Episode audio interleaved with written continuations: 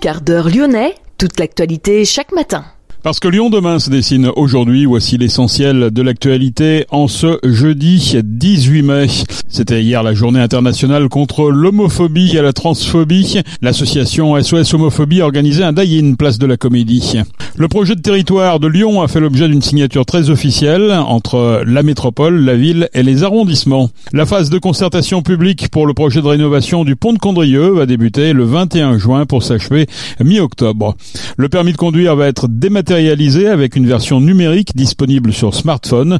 Trois départements tests, dont le département du Rhône. Nous parlons également du nettoyage de l'Iseron qui vient de se terminer. Et puis nous partirons sur la péniche Balthazar, accostée le long du Rhône. Il y a 83 bateaux logements qui sont répartis entre le Rhône et la Saône, la plupart réunis au sein du collectif Les Péniches de Lyon. Nous avons rencontré Geneviève Brichet, coprésidente de cette association.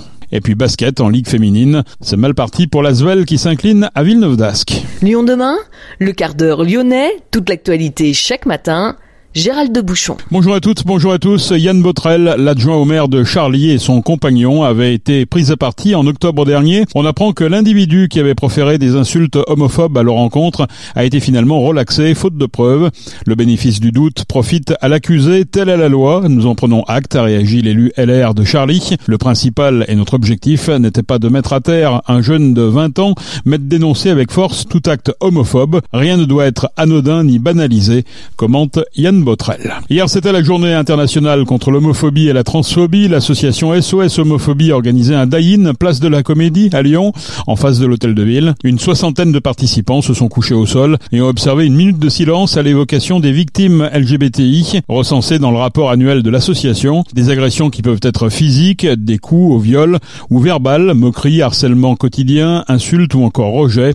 La particularité de ces violences, c'est qu'elles peuvent se produire partout, au travail, en famille ou à l'école, rappelle SOS homophobie. Pour nous écouter en voiture, utilisez l'application Lyon demain. Le projet de territoire de Lyon a fait l'objet d'une signature très officielle hier entre les différents partenaires, métropole, ville de Lyon et arrondissement. Ce projet de territoire se traduit par une aide financière de 30 millions d'euros. Plusieurs projets de végétalisation de rues devraient en bénéficier, comme la rue Garibaldi, l'avenue des Frères Lumière ou encore la place du Bachu. Le tout pour 27 millions d'euros. Les 3 millions d'euros restants sont dirigés vers des opérations liées aux modes actifs euh, piétons, vélos et stationnement, et à l'alimentation, au développement économique et à l'éducation. La phase de concertation publique pour le projet de rénovation du pont de Condrieu va débuter le 21 juin pour s'achever le 13 octobre. Usagers et riverains sont appelés à s'exprimer. Cet ouvrage date de 1945, reliant les départements du Rhône et de l'Isère. Ce pont suspendu est sous surveillance depuis plusieurs années en raison d'importantes détériorations liées à l'érosion. Le projet consiste à déconstruire l'ouvrage existant et à construire deux nouveaux ponts de franchissement sur le Rhône, un premier de 9 mètres de large sans limitation de tonnage et un second dédié au mode doux d'environ 4 mètres. C'est le nouveau Rhône qui assurera la maîtrise d'ouvrage du chantier pour un coût total de 30 millions d'euros cofinancé par les deux départements. Le permis de conduire va être dématérialisé avec une version numérique disponible sur smartphone. Les tests vont débuter dans trois départements, dont le Rhône, au second semestre 2023. Le permis de conduire dématérialisé va rejoindre l'application France Identité. Ainsi, lors d'un contrôle des forces de l'ordre, il n'y aura plus à montrer de papier, mais son téléphone portable. Le gendarme vérifiera les informations et la validité grâce à son application.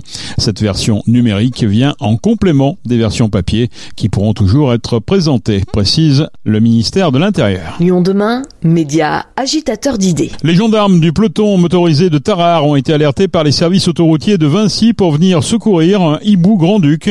L'animal semblait en totale détresse le long de l'A89. Il a été probablement percuté par un véhicule. Des bénévoles du centre de soins pour animaux sauvages L'Hirondelle ont pris en charge le rapace blessé. Le hibou grand-duc souffrait d'une fracture.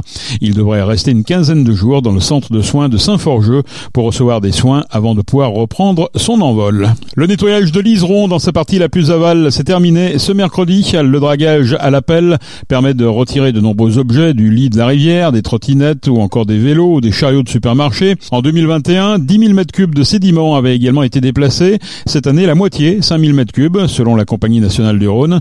L'opération de nettoyage du lit de l'Iseron a duré un mois. Objectif, prévenir le risque d'inondation.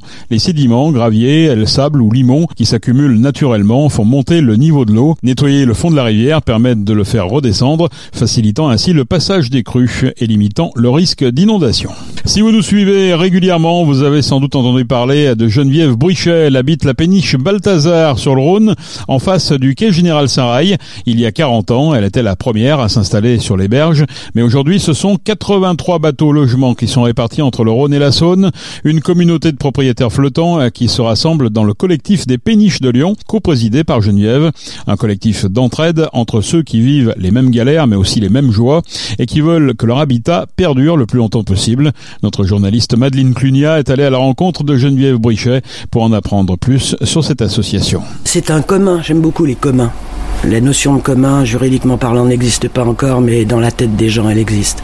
Un commun, ça veut dire que c'est une, euh, population qui est réunie par euh, les mêmes envies, les mêmes les mêmes joies, les mêmes euh, difficultés, et qui fonctionnent ensemble c'est dans cet esprit-là qu'on a créé le collectif des péniches de Lyon, de façon à ce qu'il se crée cette solidarité euh, et puis cette, représentation de cet habitat alternatif quand même euh, auprès des autorités, de façon à ce qu'ils le reconnaissent comme étant un habitat peut-être alternatif, mais un habitat quand même. Il y a une grosse différence entre être propriétaire d'une péniche et être propriétaire euh, d'un ah, appartement. Ça c'est sûr, ça c'est sûr. Quand on achète une péniche sur le Rhône ou la Saône, on n'achète pas un appartement de 200 mètres carrés, nanana. On achète un bateau. Et donc, euh, il faut être conscient qu'un bateau a beaucoup de contraintes, euh, outre le fait que nous ne sommes pas propriétaires du foncier, puisqu'il n'y a pas de foncier, c'est de l'eau, hein, et qu'on est sur le domaine public. Donc, quand on achète un bateau, on est propriétaire du bateau, bien sûr, mais pas de son emplacement. Donc ça, il faut y penser un peu. C'est-à-dire que nous payons ces 5600 euros, c'est ce qu'on appelle une COT. COT veut dire convention d'occupation temporaire du domaine public. Donc ça veut dire que si demain matin euh, Grégory Doucet décide de faire une piscine à la place de Balthazar, eh ben je me casse. On a des COT qui sont des COT de 5 ans. Bon, depuis 40 ans, elle est renouvelée, hein, donc euh, ça va. Parce qu'ils n'ont pas eu envie de faire une piscine à mon emplacement. Mais bon, euh, et on a négocié avec VNF, Voie Navigable de France, le fait que le nombre d'emplacements destinés au bateau logement soit constant. C'est-à-dire qu'ils ne remplacent pas un bateau logement par qu'ils aient la drôle d'idée d'en faire un café à la place de mon emplacement, bien sûr, ça leur rapporte deux fois plus.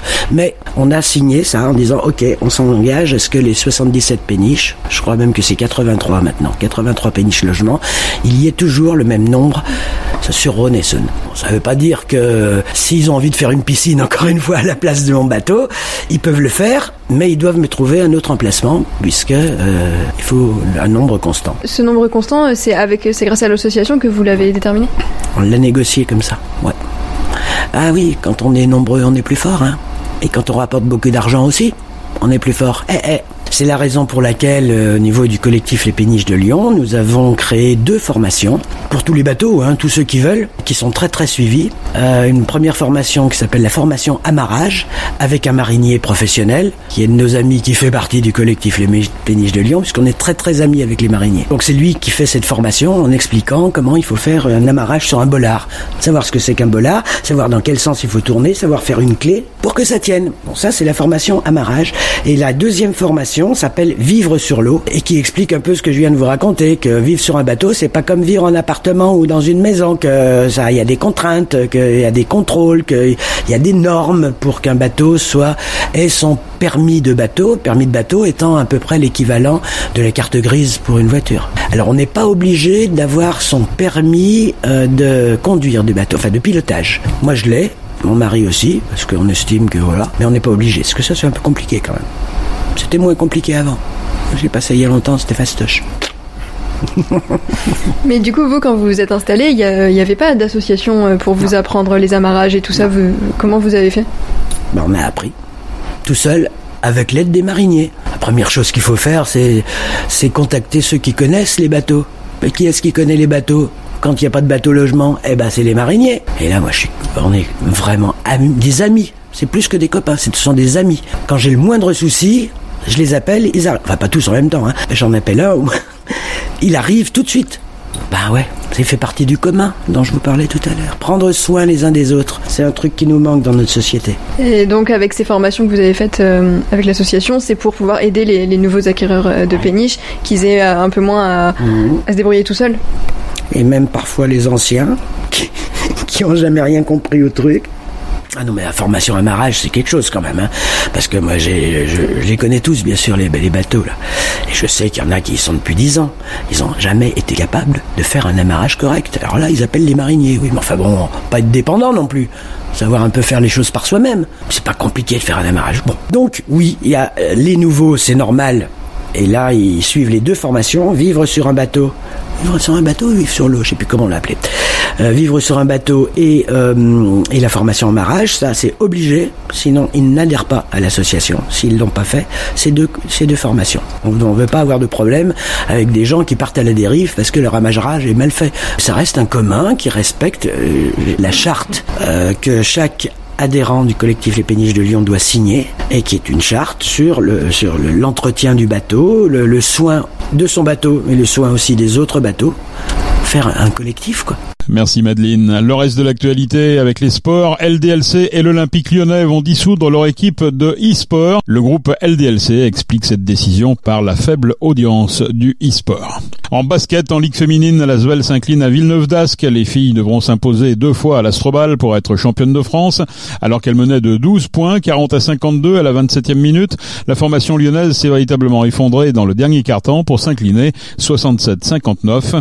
La féminin devra donc impérativement s'imposer ce samedi à 15h15 à l'Astrobal de Villeurbanne pour espérer une belle lundi prochain.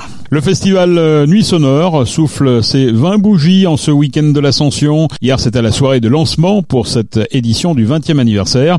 Une première soirée placée sous le signe de l'électro. Plus de 200 artistes vont se produire sur différentes scènes, notamment à la Sucrière ou encore dans les anciennes usines Fagorbrandt. C'est la fin de ce quart d'heure lyonnais. Merci de l'avoir suivi. On se retrouve euh, naturellement demain pour une prochaine édition.